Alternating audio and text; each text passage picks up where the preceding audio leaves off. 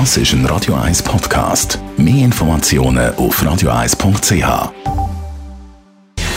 Gesundheit und Wissenschaft auf Radio 1. Unterstützt vom Kopfwehzentrum Irlande Zürich. www.kopfwww.ch Ja, die Corona-Situation hat sich ja zum Glück ziemlich beruhigt, ist nicht mehr im Fokus. Für die einen ist es überhaupt kein Thema mehr. Und wenn man es hat, dann hofft man, dass alles gut geht und man entwickelt eben kein Long-Covid. Von dem Long-Covid sind es doch viel betroffen. In Europa geht man von 17 Millionen aus, die Long-Covid haben.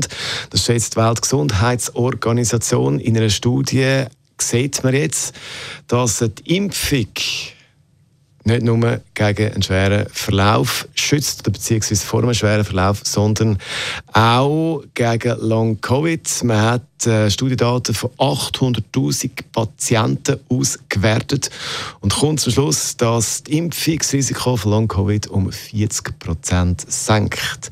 Voraussetzung ist, dass man zweimal geimpft ist. Bei der Analyse hat man jetzt keinen Unterschied gemacht zwischen einem Vektorimpfstoff oder äh, mRNA-Impfung. Das sind doch Good News in diesem Zusammenhang. Und jetzt. Das ist ein Radio 1 Podcast. Mehr Informationen auf radio1.ch.